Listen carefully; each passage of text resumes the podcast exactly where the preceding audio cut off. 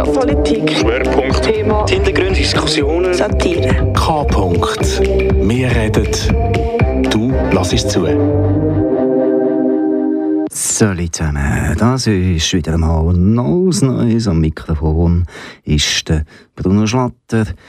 Damals bringen wir euch ein bisschen Meranart ins Haus übers Radio. Das heisst, wir haben, weil wir ja viel zu Meran verkehren, immer wieder ein bisschen Musik dabei. Damals ist das von Marcello Vera und seinem Ensemble Conductus. Unter anderem CD der String Theorie. Wir haben von der Anna-Maria Pircher Ausschnitt aus das Haus meiner Mutter. Dann haben wir von der Selma Malknecht Meran. Oh, Meran eine Liebesgeschichte.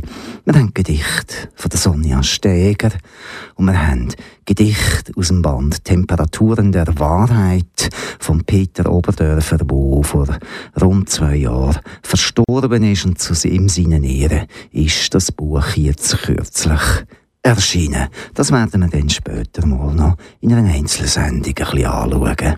Aber jetzt fangen wir an mit Marcello Fera und seine wunderbaren Streichorchester, Kompositionen.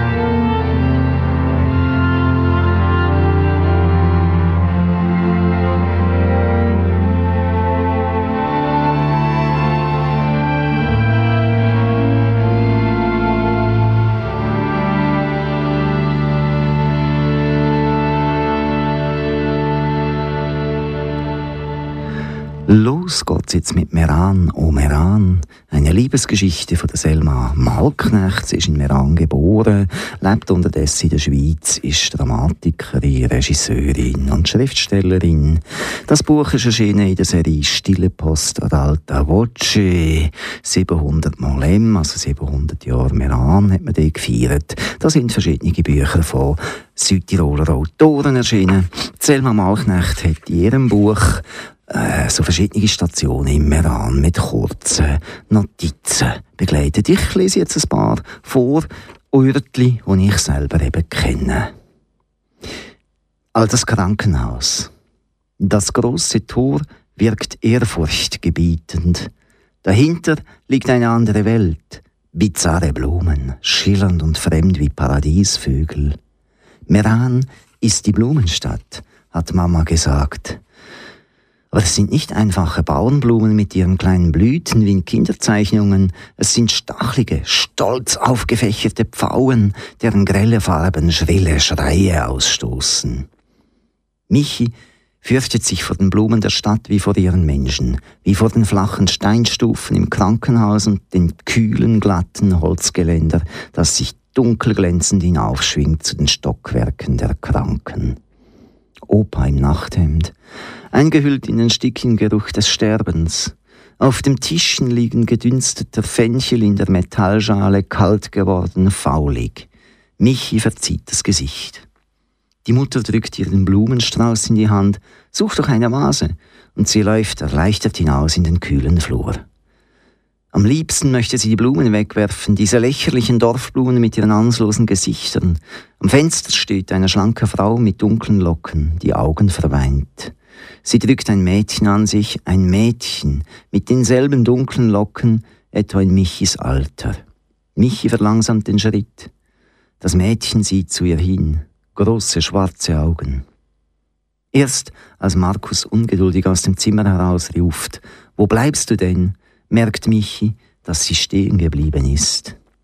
Das Mädchen mit den dunklen Locken dreht sich weg zum Fenster. Juni 1992 Stadttheater. Die weichen Plüschsessel, der bröckelnde Stuck, die Sphinxen mit ihren nackten Brüsten. Michi verrenkt sich fast das Genick. Andrea, die Cousine, hat heute Ballettaufführung.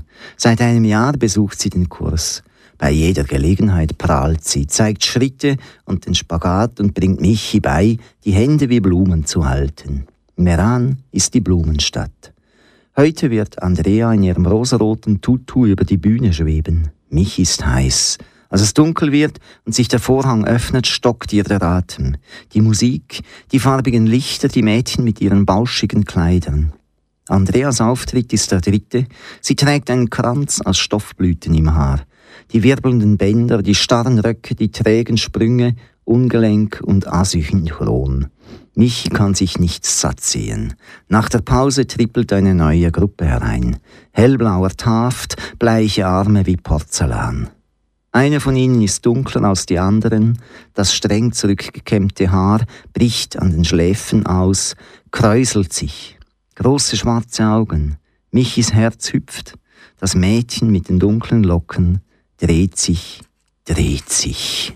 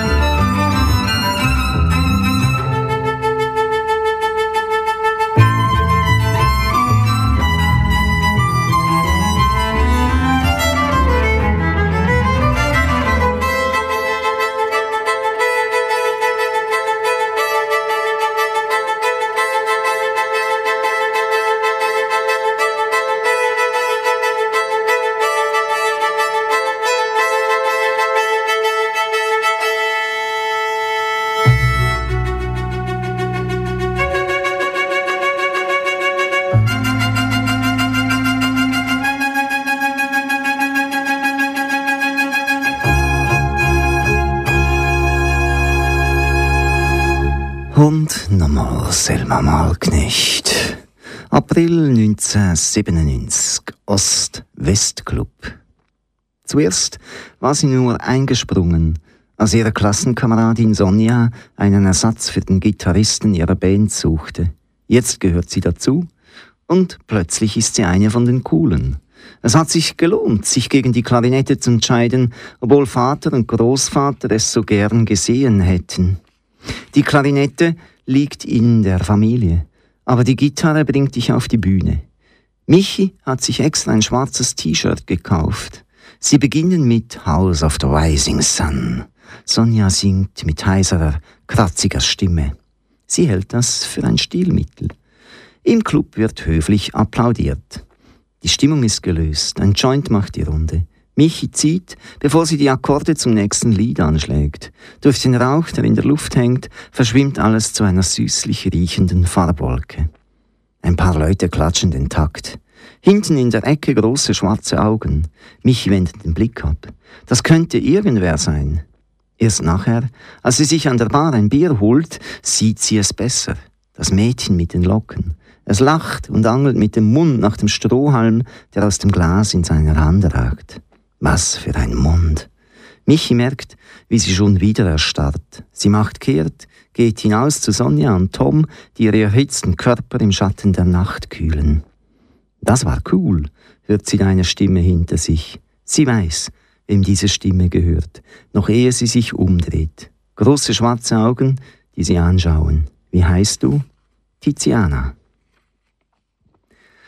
Januar 1998. Obermais. Dantestraße ist eine gute Adresse, hat Markus gesagt, als er für Micky, für ihn immer noch Michi, ach, der ahnungslose Tropf, mit seinem Motorrad hingefahren hat. Da wohnen die Besseren. Die Beste, dachte Micky, die Beste. In Tizias Zimmer hängen keine Poster, hastig ausgerissen aus der Bravo. Ein Kinderbild im Goldrahmen, ein Kunstdruck, die Bettwäsche im Paisley-Muster wie das Zimmer einer Prinzessin. Miki wagt es nicht, sich hinzusetzen. Vor dem Fenster reißt der Wind an den kahlen Zweigen der alten Bäume. Tizia schlägt die Decke zurück. Leg dich her, mir ist kalt. Miki zögert. Tizia drückt sie sanft auf das Bett. Dann fällt ihr noch etwas ein. Lass mich doch noch die Vorhänge schließen. Im Halbdunkel sieht man jetzt ihre Umrisse und wie sie sich den Pullover auszieht. Willst du das wirklich? Statt einer Antwort legt sich Tizia hin, verschränkt die Arme hinter dem Kopf. Und wenn einer kommt? Es kommt keiner. Mami ist mit meinen Schwestern im Theater und Papi ist vor drei Tagen ausgezogen. Achselzuckend sagt sie das, wie nur Stadtkinder es können. Bist du nicht traurig? Doch, aber ich bin auch froh. Wie passt das zusammen? So ist das immer bei mir. Ich bin schwarz und weiß, deutsch und italienisch, nie nur eins von beiden, immer beides zugleich. Deswegen kann mir nichts passieren. Aber dann bist du auch nie ganz, nie ganz glücklich, nie ganz frei. Doch, natürlich bin ich ganz, ganz dein. Mit dir bin ich vollkommen. September 1999 Bahnhof alle sind sie mitgekommen. Markus, die Mutter, der Vater. Alle wollten den Koffer tragen, aber sie trug ihn allein. Sie heißt jetzt wieder Michi, Michaela, muss sich daran gewöhnen, mit dem Nachnamen angesprochen zu werden. Die Sonne brennt herab, der Waggon ist überhitzt, die Sitze riechen muffig. Michi öffnet das Fenster, schaut in die Gesichter ihrer Familie. Mama hat nassglänzende Augen. Tata flüchtet sich in den Stolz.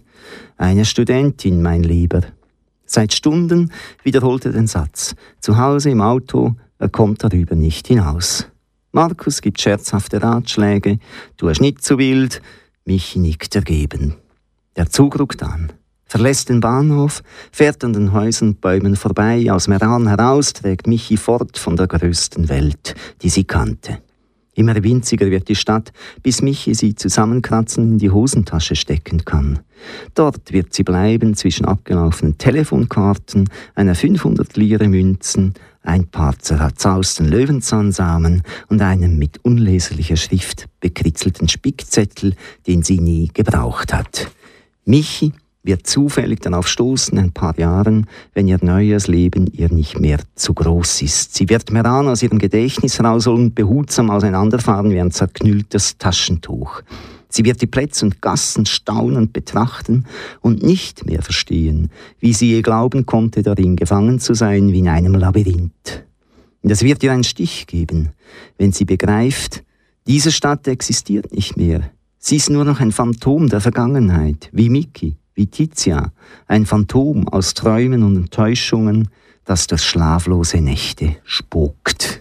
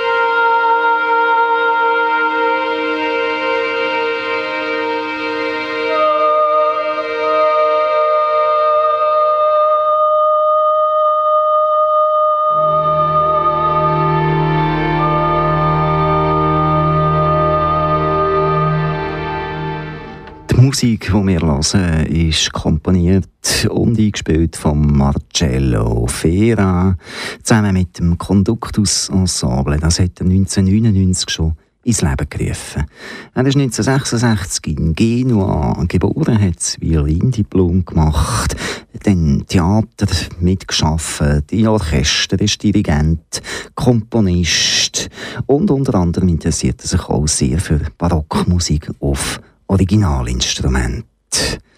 Er ist heute unter anderem verantwortlich für den musikalischen Bereich bei Kunst Meran und bekannt aus TV-Übertragungen und Konzerten und hat Kompositionsaufträge und so weiter.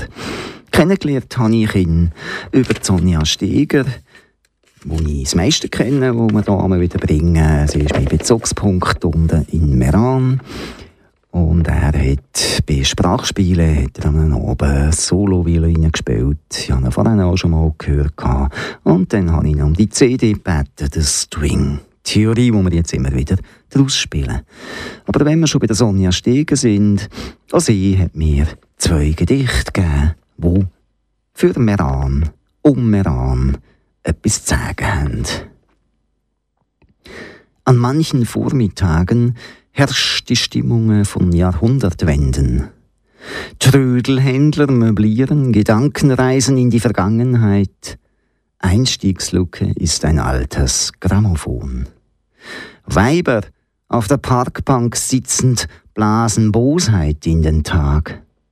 Sonnenbefingerung auf Flohmarkt, jugendstillig lacht die Wandelhalle. Kurkaffee, Kännchen, Pfeifen, Applaus. Meran. Aus keine Details im Skarabäus Verlag. Tag und nächtliches Klackern. Mein Lebenspflaster meranelt immer klackern die Absätze im Eilschritt darüber klackern in den Stromschnellen des Touristenflusses, der zur Tagelle die Lauben durchrauscht. Klackern, Jugendstille klingt der Schritt entlang der Passer, wandelhallig und chorhausig. Klackern durch die Straßen im Schlafmodus. Alle Ampeln blinken herzschlagorange, am liebsten steinachwärts. Klackern Richtung Hexenkessel an Ideen, Biotop für Freigeister, Harizone, Ost-West-Club-Bezirk. Dort können die Absätze rasten oder Tango tanzen, je nachdem. Der Inspirationsmotor läuft auf Hochtouren. Kneipengeborene Ideen, Kunst und Leben, Visitarti, undefined, klackern in den Schubladen der Erinnerung. Das riecht nach Lavendel und Meran. Aus Meran. Auf Face to Face Harry Reich Verlag Alphabeta Edizioni.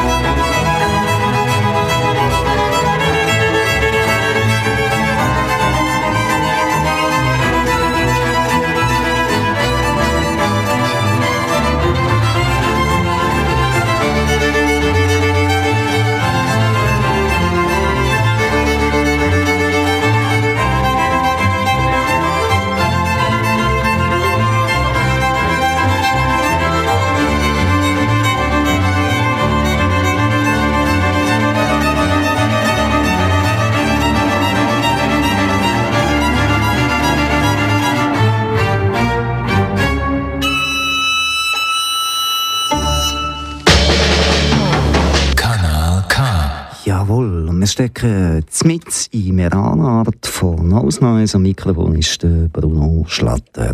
Wir haben schon gehört Musik von der String Theorie. Das ist die CD vom Ensemble Conductus um den Marcello Fera. Wir hören weiter Musik daraus. Wir haben schon gehört Text von der Selma Malknecht Merano Meran, eine Liebesgeschichte und Gedicht von der Sonja Steger. Wir werden noch hören Text von Anna-Maria Pircher, das Haus meiner Mutter und noch ein bisschen Lyrik von Peter Oberdörfer. Aber zuerst noch mal ein bisschen Musik von String Theory.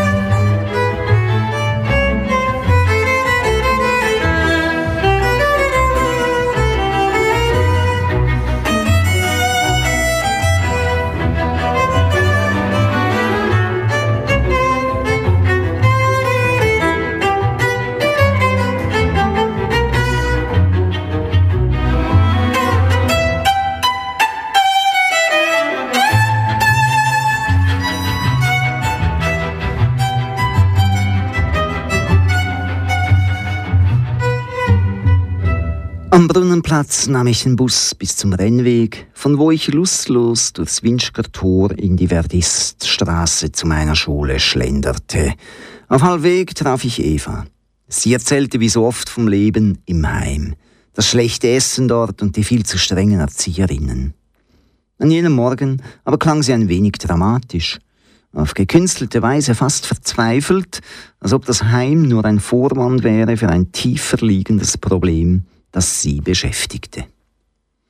Wir beschlossen kurzerhand einen Richtungswechsel und landeten, wie schon an manchen Tagen zuvor, anstatt im Klassenzimmer, auf einer Bank oben am Tapeinerweg. Es war einer dieser klaren Herbsttage, an denen die Sicht auf die umliegenden Berge etwas Reines, fast Heiliges hatte. Wir sprachen wenig und blickten in die Ferne wie auf ein gemeinsames Ziel. Ein Ziel, das wir nicht wirklich benennen konnten, das aber unbedingt mit einem Ort ganz anderswo zu tun hatte. Ich bin aus dem Heim geflogen und ich kann dir nur sagen, es gibt nichts Schöneres als Fliegen, sagte Eva plötzlich in die Stille und in den blauen Himmel hinein. Ich wandte meinen Blick ihrem Profil zu, ihrer kleinen, fein geschwungenen Nase, die leicht geröteten Wangen und hatte auf einmal die Vorstellung, sie habe sich in einen Vogel verwandelt und würde gleich davonfliegen, über die Berge hinweg. Weißt du, wo Rhodesien liegt? fragte ich unvermittelt. Sie sah mich mit ihren großen blauen Augen ein wenig verständnislos an. Irgendwo in Afrika? Dort soll Krieg sein, vor dem die Weißen fliehen müssen. Gut so, sagte Eva und schloss befriedigt die Augen. Endlich trifft es die Richtigen. Ich ahnte, welche Gedanken durch ihren Kopf flogen. Einige Monate davor hatte sie mir ein Büchlein in die Hand gedrückt mit dem Nachdruck, es unbedingt zu lesen. Der Papalagi, die Reden des Südseehäuptlings Tuyai aus Tiavea. Zeitgleich gab sie mir aber auch Schattenmund von Marie Cardinal. Ich liebte ihren klaren blauen Blick, mit dem sie mich oft ansah, als wüsste sie mehr über mich, als sie sagen wollte. Ich liebte aber auch ihre Naivität, mit der sie schnelle und einfache Positionen zu sehr komplexen Themen vertrat. Von Beginn an, seit sie als Repetentin im Jahr davor zu uns gekommen war, zog mich etwas in ihre Nähe, ein unbestimmtes Gefühl der Zusammengehörigkeit, das sich aber kaum an unseren äußeren Lebensumständen ausmachen ließ. Sie kam aus dem Osten, aus Sechsten, wo sie bei ihrer Mutter lebte, ein Kind der Kälte. Sie wusste, wie man sich mit Ausdauersport in langen Wintern aufwärmte, wie man hart wurde, äußerlich und innerlich, Sie wusste, wie es ist, ohne Vater aufzuwachsen, ihn nicht einmal zu kennen. Engländer oder Amerikaner, die Mutter schwieg sich darüber aus. Eva träumte von einem Russen. Das war ihr geheimer Stolz, aus dem sie sich nährte, aus dem sie ihr Anderssein insgeheim zur Schau trug. Wenn du willst, kannst du bei mir wohnen. Ich werde Mutter fragen, sagte ich, in der Hoffnung, Eva würde nicht fliegen, sondern bei mir bleiben. Sie sahen mir vorbei und schüttelten den Kopf. Ich werde die Schule schmeißen und weggehen. Mit der Fußspitze zog sie einen Kreis in den Sand, einen tiefen, festgeschlossenen Kreis, solange bis wir uns schweigend aufmachten und uns unten an der Kreuzung zur Otto-Huber-Straße trennten.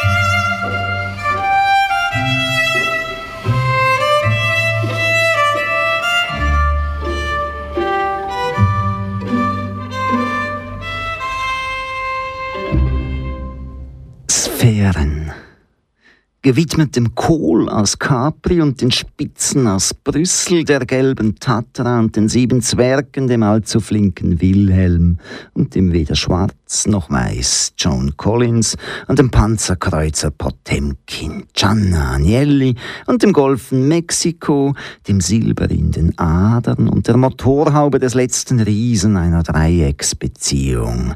Tief im Süden dem großen Flusse, hoch im Norden dem schönsten aller Spinnenglieder und den Pickeln im Gesicht, den Triebtätern, den Kommissaren, Falschmünzen und den Spielhöllen Baudelaire, Marat, de Sade, Tricolore, Bicolore, Monochord, Elfenbein, Einstein, Zwiebelrost, Kartoffelbrei, Schildpatthelden und Washington und dem neuen Tag. So das Gedicht von Peter Oberdörfer, Sphären. Ihn habe ich privat kennengelernt. So wie er geschrieben hat, so hat er geredet. So wild, so impulsiv, so durcheinander, so alles zusammenbeziehend. Mit viel Hintergrundwissen. Ein weiteres Gedicht, das eben erschienen ist in Temperaturen der Wahrheit, ein Lesebuch mit unveröffentlichten Erzählungen, Romanen, Theaterstücken und Gedichten, herausgegeben von Christine Kofler, Heimo Perkmann und Sonja Steger. Ein Buch, das daran erinnert, dass er vor gut zwei Jahren verstorben ist und seinem gesamten Werk gewidmet ist. Die Bücher, die schon veröffentlicht sind, kommen hier innen nicht mehr vor ein weiteres Textbeispiel. Ich. Ich, Peter Oberdörfer, detto Piet, detto Pirol, detto Overdose, mit Haut und Haaren liebe ich mich, liebe die Freiheit, meine Gedanken durch diese Gassen zu tragen, liebe zwecklose Nächte auf Bahnhöfen, liebe den Gedanken an die Begegnung mit der mondsüchtigen schwarzhaarigen Mitten auf der Brücke, liebe den ersten Schluck warmen Wintertees, liebe den Gedanken an den auf die Landschaft genähten Frühling. Der Schuh hat ein Loch und der Sommer sagt ja.